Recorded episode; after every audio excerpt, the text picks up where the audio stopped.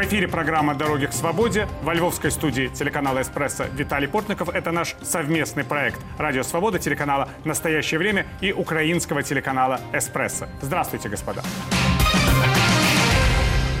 Впервые после масштабного вторжения России в Украину Киев э, посещают э, государственный секретарь Соединенных Штатов Энтони Блинкен и министр обороны США Ллойд Остин. За два месяца войны Вашингтон профинансировал закупку вооружений для украинской армии на 3 миллиарда и 700 миллионов долларов и намерен наращивать э, военную помощь Украине. Американские дипломаты в ближайшие недели могут вернуться в закрытое накануне посольство Соединенных Штатов в Киеве. И уже известно имя нового посла США в Украине. Это возглавлявшая до этого дипмиссию в Словакии Бриджит Бринг. Тем временем Россия российские войска продолжают ракетные обстрелы украинских городов, так и не получив какого-либо существенного преимущества в ходе боев на востоке Украины. Второй фазой так называемой спецоперации Москва называет установление полного контроля над территорией Донецкой и Луганской областей, а также югом Украины вплоть до Приднестровья. Сегодня мы будем говорить о том, как развивается ситуация за эти 60 с лишним дней войны и какой должна быть реакция Запада на продолжающуюся войну России против Украины. В нашей студии Тарас Возник, украинский культуролог и политолог, главный редактор и основатель независимого культурологического журнала «И». Здравствуйте, Тарас. И с нами на связи по скайпу из Вашингтона Андрей Пьянковский, российский политолог, публицист. Здравствуйте, господин Пьянковский. Добрый день, Рад Виталий. вас видеть. Но прежде чем мы начнем разговор, сюжет о том, что происходит на фронтах и о военной помощи Украине. Россия продолжает использовать стратегическую военную авиацию для нанесения ракетных ударов по Украине. Последние атаки были нацелены на железнодорожную инфраструктуру в центре и на западе страны. Таким образом, российские военные пытаются блокировать поставки западной военной помощи украинской армии. Линия столкновения между войсками Украины и России сейчас составляет более 700 километров, фактически от Харькова до Херсона. Главной задачей второго этапа военных действий Москва называет установление полного контроля над Донецкой и Луганской областями и югом Украины, а также обеспечение сухопутного коридора из России в аннексированный ею Крым. От битвы на востоке Украины может зависеть исход всей войны, и следующие недели, как считают военные эксперты, станут решающими. 24 апреля госсекретарь Энтони Блинкен и министр обороны США Ллойд Остин впервые после полномасштабного российского вторжения встретились в Киеве с президентом Украины Владимиром Зеленским. В ходе переговоров обсуждались и гарантии безопасности Украине в рамках рассматриваемого Киевом и Москвой мирного соглашения об условиях прекращения войны. Как подчеркнул Зеленский, Украина видит США лидером среди будущих стран-гарантов ее безопасности. Кроме того, стороны говорили об усилении санкционной политики против России и военной помощи Украине. По итогам киевского визита, отвечая на вопросы журналистов, Энтони Блинкин сказал, что независимая Украина будет существовать гораздо дольше президента России Владимира Путина. Мы не знаем, каким образом будет развиваться следующая фаза войны, но мы знаем, что суверенное независимое государство Украина будет существовать гораздо дольше, чем Владимир Путин будет присутствовать на политической сцене. А наша поддержка Украины продолжится. Продолжится до тех пор, пока мы не добьемся окончательного успеха. На минувшей неделе президент США Джо Байден сообщил о выделении дополнительной военной помощи Украине в размере 800 миллионов долларов. Новый пакет военной помощи принципиально отличается от предыдущих наличием большого количества тяжелой техники, дальнобойной артиллерии, систем противовоздушной обороны и бронетранспортеров. Как показывают опросы общественного мнения, украинцы считают, что Запад должен усиливать поставки национальной армии тяжелого вооружения. Однако для отражения российской агрессии – как отмечает киевлянин Виктор Лабуш, Украине нужна не только иностранная военная помощь. Потрібна не тільки зброя. Нам необходимо не только оружие, не только финансовая поддержка, но и моральная поддержка от граждан Соединенных Штатов и всей Европы. Нужны действия, а не слова. Например, решение не покупать даже капли российской нефти, и чтобы все, кто совершил здесь военные преступления, не смогли бы спрятаться ни в Швейцарии, ни в Италии, ни в Соединенных Штатах, ни в Канаде. Ні в Штатах, в тих же ж, ні в Канаді. Между тем, в Белом доме заявили, что США будут наращивать как военную, так и экономическую поддержку Киева. По словам Владимира Зеленского, Украине требуется до 7 миллиардов долларов для финансовой поддержки каждый месяц, чтобы компенсировать экономические потери из-за российского вторжения. По оценкам украинского правительства, для восстановления разрушенных жилых домов и инфраструктуры необходимо не менее 600 миллиардов долларов. Почти 5 миллиардов на эти цели уже выделил Украине Всемирный банк. Ну вот, собственно, Тарас, давайте попробуем коротко вот понять, что за эти 60 с лишним дней реально произошло, если уже подводить итоги, по сути, двух месяцев. Ну, Россия потеряла стратегическую инициативу, это во-первых. Во-вторых, украинцы, как неудивительно, открыли себя для самих же себя. Потому что в начале войны не только в россиян или, условно говоря, европейцев или американцев было впечатление, что за каких-то 2-3 дня все решится и будет парад, не парад, непонятно, что будет. Это второе. И третье, Украина начала, не, не только Украина, а в Средней Европе начала формироваться пул каких-то государств, которые, во всяком случае, стали значимыми. Не только Украина значима стала для этого региона, но и весь этот регион стал значимым. И четвертый момент – это то, что, в принципе, сформировалась какая-то коалиция условно цивилизованных э, стран, которая противостоит тому варварству, с которым мы столкнулись в последние два э, месяца.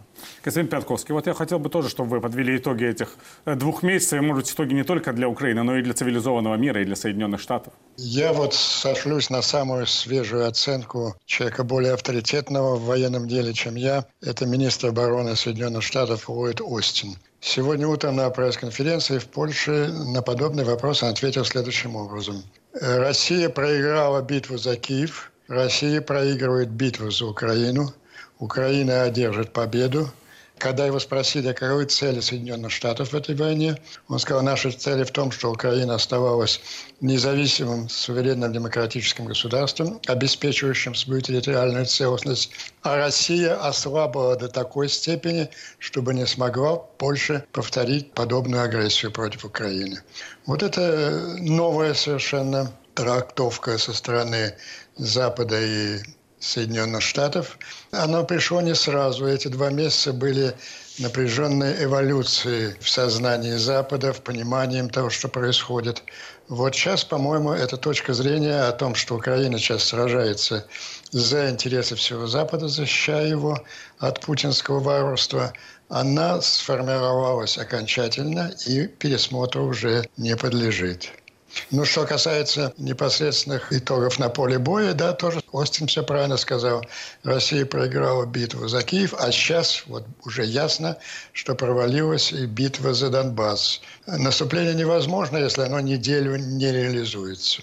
Скажите, вот мы, когда мы говорим о том, что, по сути, целью является истощение России, но ведь Россия сейчас действует на истощение Украины, мы это видим, видим по ежедневным ракетным ну, обстрелам. Истощить, истощить Украину очень просто, но за Украиной сзади стоит Соединенные Штаты, Европейский Союз и другие страны, которые заинтересованы в том, чтобы это как-то прекратилось. И в этом смысле истощение Запада – это более трудное дело, чем истощение Российской Федерации. В этом смысле не идет речь о истощении Украины, а о истощении Запада. Что невозможно. Господин Пятковский, вы как вообще воспринимаете это? Сама идея вот России, что нужно все в Украине разбомбить, да, потому что мы работаем от ракетных ударов до ракетных ударов в стране, да, и смотрим, а что сегодня вот опять-таки ночью разбомбили, куда утром попали ракеты, что, какой железнодорожный узел разрушен, в какой жилой дом прилетела ракета и какого ребенка она еще убила. Насколько эта тактика вообще может быть продолжительна? Это решение, которое Путин принял после поражения под Киевом, неспособности взять Киев, оно символизировалось назначением нового командующего. Это ведь никто иной, как палач Сирии, мясник Алеппо, генерал армии Дворников. Все военное искусство которого три года заключалось в том, что он абсолютно безнаказанно уничтожал с воздуха и ракетными ударами, там, в том числе с дна Каспийского моря, сирийские города и поселения, у которых не было защитников, не было ни авиации, ни противовоздушной обороны. Больше ничего генерал Дворников, ни подчиненные ему войска, ни главнокомандующие не умеют. Вот они будут продолжать делать то, что они умеют. Вот можно сказать, что за эти 60 лишним дней украинское общество стабилизировалось? Я имею в виду вот именно состояние вот восприятия государства. Потому что вы же помните первые дни очереди в банкоматы, закупки продуктов в магазинах, ощущение, что завтра ничего не будет, ни, ни денег, ни продуктов, ни нормальной жизни. Нет, действительно происходит привыкание. Ну, это, может, плохое выражение, привыкание к войне. Так же, как Израиль за 70 лет привык к тому, что он на самом деле он в перманентном состоянии войны. И эта война, вот одна из реалий. Вот ты просыпаешься под вой сирен, ходишь уходишь в ночь тоже под этот самый вой. Мне кажется, что в этой ситуации теперь, после двух месяцев уже войны, плюс-минус общество э, адаптировалось. Не то, что привыкло, привыкнуть к этому невозможно, к тому, что в Одессе там трехмесячную девочку убивают. Но вот воспринимается печаль жизни. Вот такая жизнь. Андрей Ильич, а вы как воспринимаете? Общество в, на Западе тоже привыкло к тому, что вот рядом в Европе идет вот такая война с человеческими жертвами, со зверствами, с детскими смертями? Можно сказать, что общество на Западе адаптировалось уже к такому кошмару? Нет, общество не адаптировалось. Общество это вызвало и продолжает вызывать громадный шок. И вот та определенность политической линии, которая сейчас достигнута в Соединенных Штатах, это результат громадного общественного давления. Ведь э, все мы привыкли думать, что американцы абсолютно равнодушны международной политике. Их интересуют главным образом там, цены на газ, учетные ставки и так далее. Но вот 81% э, населения Соединенных Штатов требовали от Байдена более жесткой позиции по отношению к России и наказания за агрессию. Э, Путин очень много сделал не только для создания украинской нации, но и для выработки на Западе нового и совершенно другого отношения к России. Вот это же тоже интересный момент, да, ведь то же самое происходит с украинским обществом. Потому что в Украине ведь люди, они настроены совершенно конкретно на победу, да, на освобождение своих территорий. Да, Даже но, когда, но тут когда уже говорят, о, вот о, надо о, мире, найти... о мире разговор не идет. Среди идет обычных вопрос людей. о победе. И вот как это, как политическому руководству страны вот удовлетворить это желание людей, которые считают, что нужно победить, освободить всю территорию страны оккупированную? Как уд- удовлетворить, это один вопрос. Другой вопрос, что это необходимость. Не потому, что украинцы какие-то кровожадные, они хотят победы над Россией. Они понимают, если будет только мир, то есть перемирие. И вот эта граница разграничения останется в том состоянии, где географической карте сейчас находятся эти две армии, то через год или через полгода или через месяц война начнется опять. То есть до того момента, пока окончательно, как говорится, Россия не истощится, Благодаря Западу. Действительно, Украина сама по себе это только как бы один из фронтов, на котором идет противостояние. До того момента, пока не источится полностью Украина и не будут исполнены те задачи, которые немножко дальше, чем просто мир в Украине или даже победа Украины над Россией. Но на самом деле, э, господин Петковский, ведь мы же видим и другую вещь. Мы же видим, что в России тоже общество радикализировалось. Появился вот этот рейтинг поддержки президента, который растет. Я не знаю, рейтинг ли это поддержки или страха перед властью, но, но война как бы тоже бьет по мозгам огромного количества россиян. И, возможно, обнадеживает президента Путина, что он может действовать с любой, я бы сказал, степенью кровожадности. Да, безусловно. Но я не могу говорить о точных данных. В России нет никакой социологии. Но по своим личным впечатлениям думаю, что более половины населения оболваены этой пропагандой. И вот она работает на Путина. Ведь не секрет, что месяц назад после выступления генерала Рудского возник определенный конфликт по вопросу о целях войны.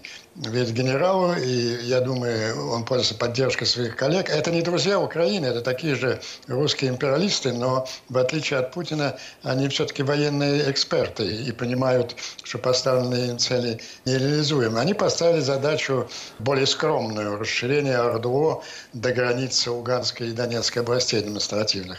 Путин как-то не реагировал несколько недель на их выступления, позволяя вот дискуссии продолжаться в обществе, насколько эта дискуссия возможна э, в современной России. Но вот сейчас он опирается на поддержку бешеных. Вот сегодняшнее, казалось бы, из области юмора о сообщении там о покушении на самых преданных ему журналистов, это ведь победа бешеных. Победа бешеных над умеренными генералами в сознании Путина. Теперь он будет идти действительно до своего конца, даже несмотря на определенную оппозицию военных профессионалов. Ну вот это означает, что Украине все-таки грозит такой затяжной конфликт, получается. Скорее всего. Насколько украинское общество, по-вашему, готово к нему? Не думаю, что оно готово сейчас, но оно будет дозревать, потому что мы не были готовы к началу войны, и в процессе все-таки мы встаем все печальнее, то есть более зрелыми людьми и готовыми к тому, что война будет продолжаться. Вы как ощущаете готовность мира к затяжному такому конфликту, Андрей Ильич? Гораздо больше я верю в Запад сейчас, чем еще несколько дней назад, я даже сказал бы. Он мучительно долго собирался. Ну, не я один вспоминал знаменитую цитату Черчилля. Кстати, вот особая поддержка Британии и Бориса Джонсона объясняется тем, что англичане видят в Украине 2022 себя, Британию 1940-го, когда она один на один сражалась с Гитлером, а сейчас Украина один на один сражается с Путиным. И сейчас эта позиция определилась. Для многих э, вот сегодняшнее заявление Остина прозвучали, наверное, как сенсация, но я, находясь здесь внутри и наблюдая за всеми этими дискуссиями, не удивлен. Запад сейчас твердо определился. Он понял, что поражение Украины – это катастрофа, катастрофа для Запада. Спасибо. Нашем эфире программа «Дороги к свободе». Это совместный проект «Радио Свобода» телеканала «Настоящее время» и украинского телеканала «Эспрессо», во львовской студии которого мы и общаемся с вами. Гости нашей сегодняшней программы – политологи Тарас Возник и Андрей Пиантковский. Мы говорим о том, какова должна быть реакция стран Запада на войну России против Украины, что могут сделать еще Соединенные Штаты, Великобритания и их союзники по НАТО для скорейшего прекращения войны, как выглядит украинское общество, общества в этой э, ситуации. Вот тут об обществе, кстати, Тарас, очень важно поговорить, потому что и на самом деле мы видим такую диффузию. Огромное количество людей с востока и юга страны, оказываются на западе Украины, вот здесь, во Львове. Я бы сказал даже иначе, то, что мы никогда не наблюдали. Большое количество людей, которые никогда не были в западных областях страны. Потому что ведь оказалось, что, ну, это тоже логично, что многие люди, они живут в своих регионах или в своих субрегионах, что они не пересекают этих невидимых границ, и тут вдруг люди не по своей воле оказываются во Львове, Ивано-Франковске, в Тернополе, в украиноязычном, в общем, среде, а это русскоязычные города и регионы, разбомбленные или оккупированные Россией, откуда русскоязычное население в целом бежит в украиноязычные регионы. Да? Ну, это вот крип, крипторусскоязычное да. население. Это как мой русский язык. На самом деле я как бы говорю по-русски, но вы понимаете, что это как бы такой очень даже упрощенный русский язык. Упрощенный, да, безусловно, но, но русский. Ну, русский, да, да, да, да. То, что по существу эта война создала такой определенный миксер, в котором перемешивается украинское население. Кто-то приехал на два дня с тем, чтобы уехать в Польшу или в Швецию. Кто-то приехал там на месяц-два, вот сейчас два месяца живут. Кто-то останется здесь. Многие предприятия переводятся из Востока, потому что там работать невозможно, переезжают э, сюда. Для нашего региона, на самом деле, это то, что называется, как это не печально звучит, может быть, или цинично, но на самом деле это обогащение региона сделано не только предприятиями, но и людьми, потому что предприятие переезжает вместе с людьми. И в этом смысле это вторая уже волна. Первая волна была в 2014 году, если говорить о ну то и от Тернополя, и Ивано-Франковске можно говорить. Целые кварталы переезжали из Донецка, то есть люди э, перемешивались. И в этом миксере на самом деле вот и создается новая, другая украинская нация, которая становится все более и более монолитной. Можно ли говорить, что есть какой-то такой э, культурный сдвиг сейчас? Потому что вот мы видим, кстати, то, чего не видели, ну, скажешь так, мы никогда этого не видели. Мы пережили период декоммунизации, но это был период идеологический, да, вот люди, которые участвовали в сталинских преступлениях, люди, которые абсолютно не являются какими-то, ну, примерами для подражания до руководства там, большевистской партии, которая там участвовала в Голодоморе, или просто люди, которые участвовали в гражданской войне. Эти все имена были стерты с политической карты. Это Ленинопад, еще один очень хороший пример. А теперь мы видим, как э, исчезают памятники Пушкина. Я думаю, что для многих и в России, и не только в России, вообще, скажем так, вот это вот в мире русской культуры, это вот удивление может вызывать, почему памятники Пушкина исчезают с улиц украинских городов. Но это не нас надо спрашивать, надо спрашивать Владимира Владимировича Путина. Как он привел к тому состоянию, что Пушкин – не воспринимается каким-то, ну, бангладешским, условно говоря, обществом. Или я не говорю о украинском обществе только. То есть, в принципе, это не сделало украинское общество, это сделал эти оккупанты на Востоке и сделал их президент. Это вопрос не к нам, это вопрос к ним. То, что реакция у людей, она не реакция конкретно у интеллектуалов, это вот широкие слои населения не воспринимают. После того, что случилось с этими изнасилованиями, с этими с грабежами, с этими абсолютно необъяснимыми, зачем, зачем сжечь вот эти дома где-то там в Буче, Но вы знаете, вот вы говорите, что не только интеллектуалы об этом сейчас размышляют. Я видел письмо львовских интеллектуалов, как раз о переименовании улиц. Но это очень интересный документ. Я не могу его сейчас цитировать э, точно, но там есть вот имена крупных каких-то деятелей русской культуры. Говорится, мы признаем, что это крупные деятели русской культуры. Мы не сомневаемся в их вкладе в культуру, там, в литературу, в музыку. Но возникает вопрос, а почему их именами названы улицы во Львове, Ну, если они не, не, часть... не да. улица Гёте, Да, например? почему, да, вот в, это- свое, в свое время в немецкоязычном э, Львове, где-то там в начале 19 века, ну, была улица Шиллера, там Гёте. Потом это заменилось на Тургенева или Толстого. Не сразу через Тургенева Толстого, наверное, через э, каких-то Знаете, крупных есть, польских есть, есть- писателей. Есть, иронические, да. Мне кажется, что гораздо более точнее вспомнить там о Львовской улице Бандеры. Она, кажется, улицей Сталина называлась в лучшие для себя времена, скажем Да, так. Да. да, а перед этим носила имя какого-то немецкого генерала. Так что это все очень похоже на вот это вот стремление втянуть в политическое пространство путем переименования. Ну, значит, Украина сейчас уходит от этого. Украина уходит. Украина избавляется от колониального наследия Российской империи.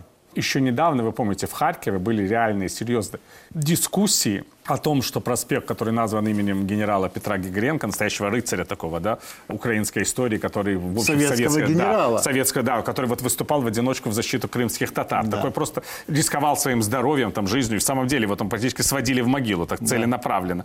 И нет, этот проспект должен называться именем маршала Жукова. Целые были баталии. Вот это уходит тоже сейчас? Сейчас Вот оно ушло. Оно ушло очень посредством небольшого бульдозера, который вот снес это дело. После этих бомбардировок Харькова. Харьков русскоязычный город. Мариуполь абсолютно русскоязычный город.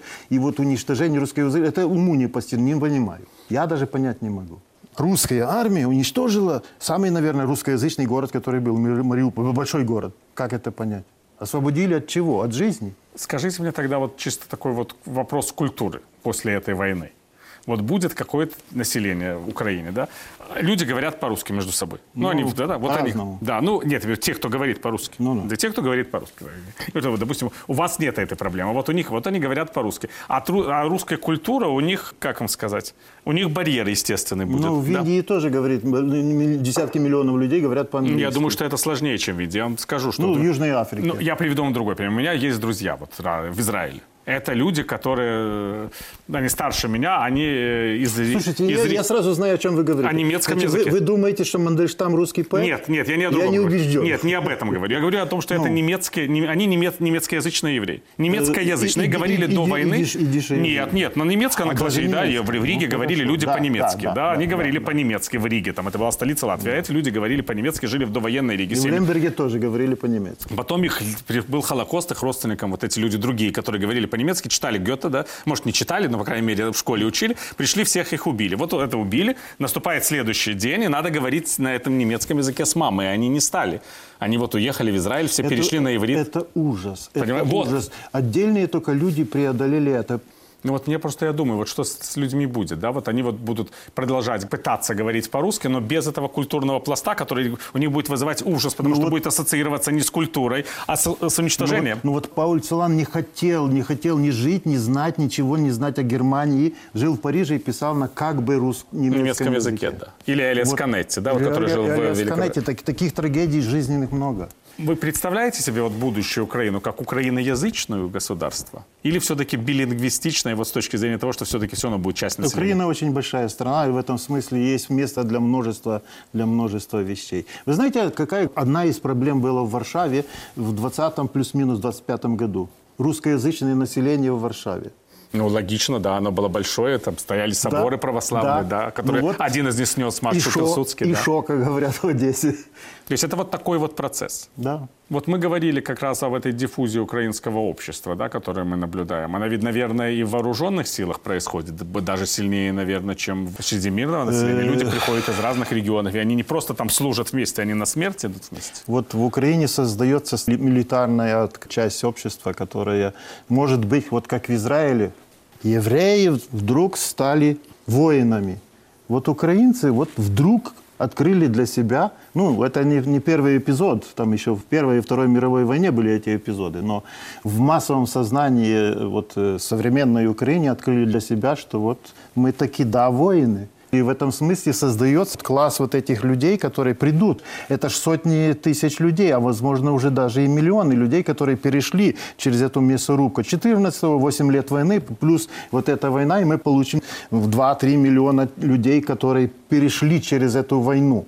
И при том всем, что они перешли достаточно сознательно. И не все, конечно, но в большом количестве, не говоря уже о офицерском и генеральском корпусе, на который и надежда. Ну вот как в Израиле, на самом деле, сделать политическую карьеру в Израиле было невозможно лет 20-30 назад, если ты не прошел вот, не только воинскую службу, но и войну. Мне кажется, что сейчас то же самое. Там премьер-министр Беннет, он слава боевой бо- офицер. Слава и, Богу, и глава самое. оппозиции Нетаньяху тоже Слава служил в армии Богу. боевым офицером. Абсолютно. Как иначе? Да и потерял брата, который был в спецоперации. Да, О чем разговор? Но я вам скажу, может быть, это еще связано с тем, что, вот вы говорите, неожиданно. Почему весь украинский... Не, ну я иронически говорю. Весь украинский этос, он всегда был основан. Вот казаки. Кто что такое украинцы? Нация казаков. Между Ну да. прочим, я не знаю, открою ли вам секрет, но весь еврейский национальный этос был тоже основан на Масаде. Мы сражались, погибли. да, да, Это просто возродилось, когда появилась возможность, может быть, и, и необходимость. И у украинцев, может быть, тоже сейчас есть не просто возможность, но необходимость защищаться. Да, э, военный, военный статус был востребован в Израиле, сейчас востребован в Украине. Как вы вот считаете, вот мы говорим через два месяца после войны, и люди вот действительно адаптировались. Эта адаптация не, произ- не приведет к усталости еще через месяц-другой? Человек – это очень адаптивное существо. Она адаптируется. Если люди выживали в Освенциме и на Магадане, то в ситуации войны тем более. Вы оптимистично смотрите на эту пессимистичную эпоху? Оптимистический взгляд на то, что сейчас происходит, он немножко циничен, но на самом деле это происходит процесс нациогенеза нового украинского сообщества. Это не только эт- этнические украинцы в этом будут брать участие, конечно же, а все вот те, которые считают себя украинцами, живут здесь и стоят э, плечо в плечо сейчас вместе с нами. Спасибо. В этой нашей программе мы э, говорили с украинским политологом, главным редактором и основателем независимого культурологического журнала «И» Тарасом Возником. Спасибо, что были с нами. Был с нами в этой программе российский политолог и публицист Андрей Пьянковский по скайпу из Соединенных Штатов. Это совместный э, проект «Радио Свобода», телеканал «Настоящее время» украинского телеканала «Эспрессо» во львовской студии, которую мы записали эту программу. Провел ее для вас э, Виталий Портников. Я прощаюсь с вами, господа, и желаю всем, разумеется, мирных дней, до которых мы рано или поздно, конечно, все с вами должны дожить. До следующих встреч. Удачи!